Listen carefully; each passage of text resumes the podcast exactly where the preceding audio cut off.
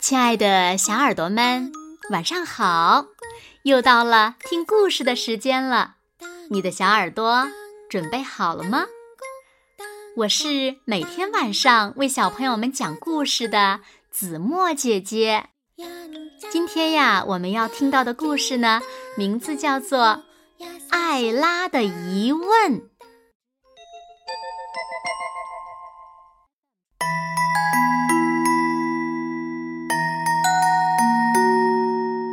这是小艾拉第一次来到罗莎和彼得的农场。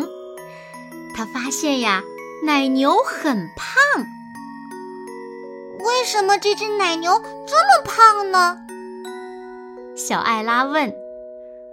嗯，那是因为她怀孕了。过几天呀，将会有一头小牛出生哦。农夫彼得告诉他。小牛是怎么到他肚子里的呢？艾拉惊讶地问道。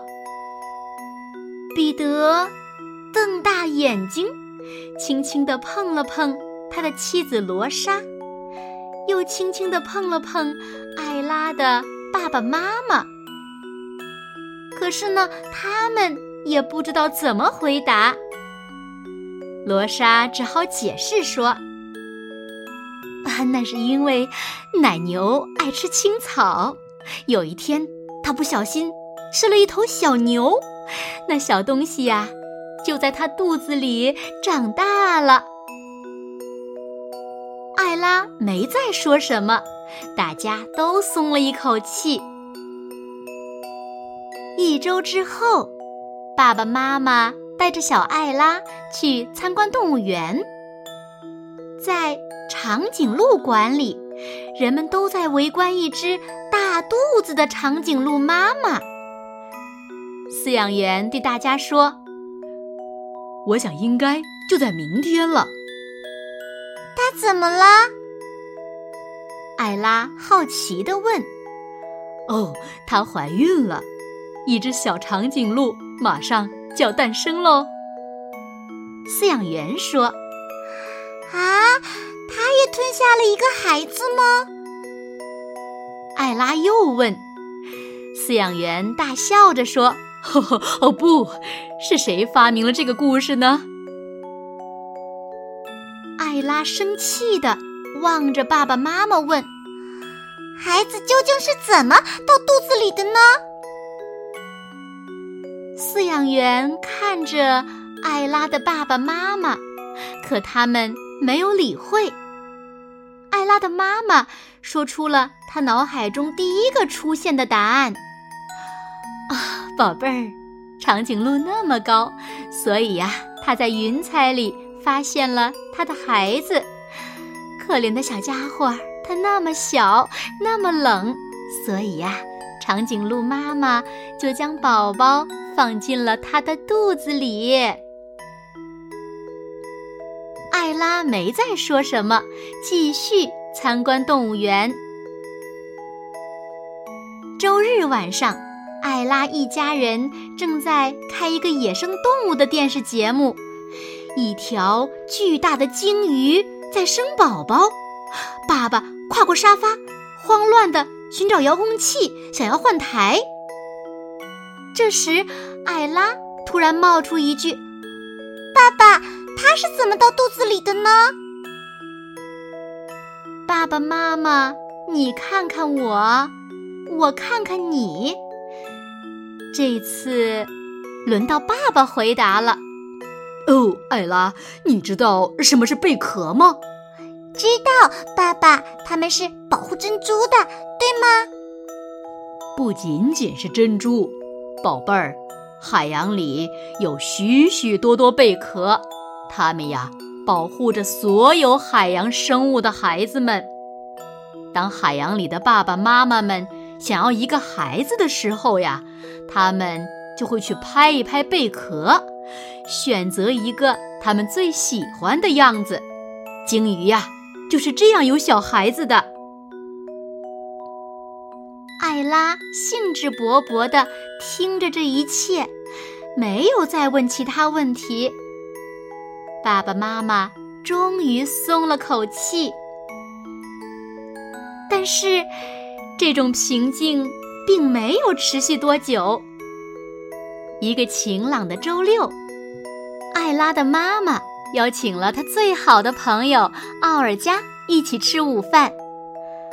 奥尔加已经怀孕九个月了，她和艾拉玩得非常开心。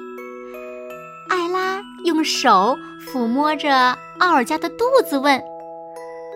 奥尔加阿姨，宝宝是怎么到肚子里的呢？艾拉说完，忽然跳了起来，把手搭在头上，迫不及待地说：“妈妈告诉我，你喜欢在海里潜水，你是在一个贝壳里发现了你的宝宝，对不对呀？”奥尔加阿姨望着艾拉的妈妈，妈妈望着爸爸。爸爸又望着奥尔加阿姨，最后，奥尔加阿姨哈哈大笑起来。她说：“我不知道是谁发明了这个故事，但是宝宝可不是这样进入肚子的哦。”啊，那他们是怎么进去的呢？艾拉问道。奥尔加阿姨。并不害怕回答这个问题，她说：“要想让肚子里呀有一个小宝宝，需要一个男人和一个女人，他们相遇，开始约会，然后呀决定要一个小孩儿。妈妈肚子里的宝宝就是他们爱情的结晶呢。”艾拉紧紧地抱住了奥尔加阿姨，说。我一直就猜宝宝是这样到妈妈肚子里的嘛。